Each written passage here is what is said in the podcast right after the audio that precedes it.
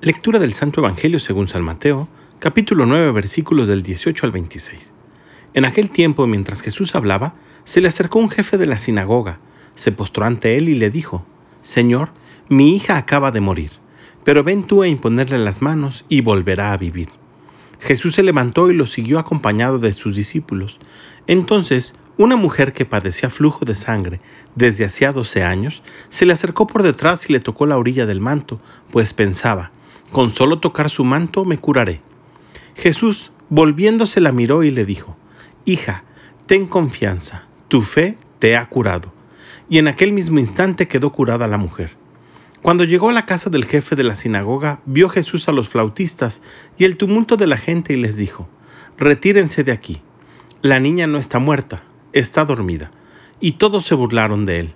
En cuanto hicieron salir a la gente, entró Jesús, tomó a la niña de la mano y ésta se levantó.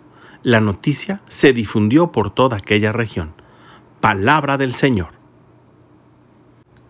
En el Evangelio del día de hoy, San Mateo nos presenta dos milagros hechos por Jesús que ponen de manifiesto, entre otras cosas, la fe que tiene la gente en Jesús. Y esta no es una fe cualquiera, es una fe práctica, es una fe que mueve. Es una fe que no solo se basa en el hecho de creer en Jesús, sino de creerle a Él. Dice el apóstol Santiago, tú crees en Dios y haces bien, pero también los demonios creen y tiemblan. Y nosotros no podemos contentarnos como creer al igual que hacen los demonios. Dios ha dado su vida para salvarnos, nos ha rescatado con el precio de su sangre.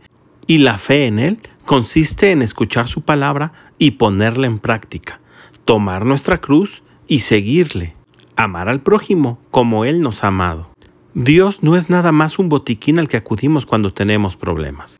Dios quiere encontrarse con nosotros cara a cara, en todo momento y bajo cualquier circunstancia.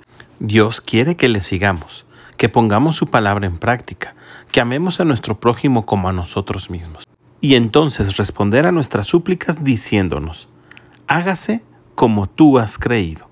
Pidamos al Espíritu Santo que nos regale la constancia para saber seguir a Jesús en todo momento y la fe y la astucia para pedir el milagro cuando más lo necesitamos. Que tengas un gran día y que Dios te bendiga.